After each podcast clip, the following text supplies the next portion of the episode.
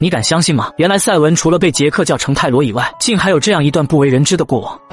赛文还得追我他妈的！近日，这名手持赛文玩具的足球运动员正在姐姐的鼓励下全力比赛，可突然出现的一群机车流氓却打破了原有的平静。他们望着直人姐姐见色起意，试图把她抓回去供他们玩乐。虽然直人及时帮助姐姐化解了危机，可不幸的是，他自己也被流氓老大撞成了重伤。就在直人姐姐查看弟弟的伤势时，流氓竟还不依不饶。幸亏在外巡逻的师弟猛路过此地，赶走了这群丧心病狂的地痞。接着，在 UGM 队员的帮助下，直人被送往了医院抢救。可由于脑部受到重创的缘故，谁也无法保证他能安全醒过来。这时，师弟猛发现枕边的赛文玩偶，不禁回忆起了他的英雄事迹。他一直抱着这玩具吗？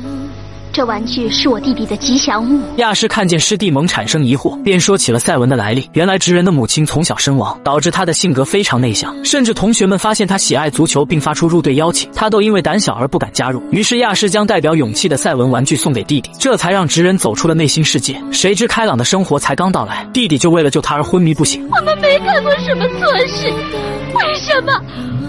什么？师弟猛望着伤心的亚师，眼神中充满不可饶恕的愤怒。回到基地后，师弟猛主动向队长申请抓捕凶手。尽管大山以权力范畴表示拒绝，但却以放假一天给予了师弟猛调查的时间。与此同时，直人比赛时的对手发现流氓头套，反手把他扔到了机车男的脸上。原来他带领手下袭击直人姐弟，全是为了帮助足球队获取比赛胜利。可面对弟弟的不理解，机车男愤愤不平地离开了这里。第二天清早，师弟猛正在打听暴走族的下落，可附近居民深知他们的厉害，根本不愿愿意泄露行踪。殊不知，亲眼目睹一切的流氓却提前埋伏在了师弟猛回家的路上。众人抓准时机，把他撞下摩托，并趁机挥动手中的武器，开始殴打受伤的师弟猛。好在 UGM 队员及时赶到，这才化解了眼前的危机。就在这时，新良子表示直人的病情已经恶化，随时可能有生命危险。望着患得患失的亚师，师弟猛内心五味杂陈。赛文奥特曼，请你听我说，我把生命给你，请替我进攻那帮坏家伙。话音刚落，得到直人生命之源的赛文玩具竟把梦境映照在了现实。只见他凭借奥特透视找到暴走族的下落，并把其中一名机车男抓在手里，接着将其连同摩托摔成碎片后，开始继续追击剩余的凶手。眼看没有其他办法，暴走族老大决定前往市区中心，只要赛文摧毁了那里的建筑，UGM 肯定会收拾他。果不其然，纵使队员们不相信赛文会是坏蛋，可他突然发疯的行为却又让众人摸不清头脑。我他妈的！就在这时，新良子使用奥特念力，准备探查对方的脑电波。不料奥特赛文突然出手，牢牢抓住了二人的战机。Seven，你想干什么？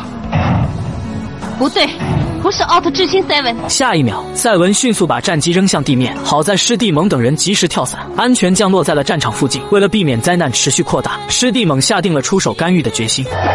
艾迪，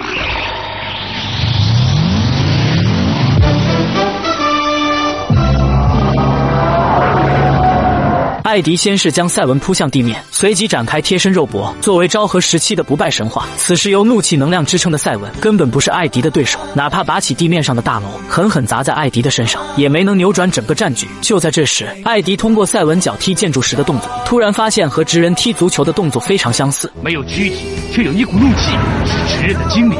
于是，为了印证心中猜想，艾迪立马让尤利安前往直人的病房，暂时放弃了战斗的打算。医院内，尤利安听见直人对艾迪的埋怨，再加上已经消失的赛文玩具，他终于明白了前因后果。艾迪能听见吗？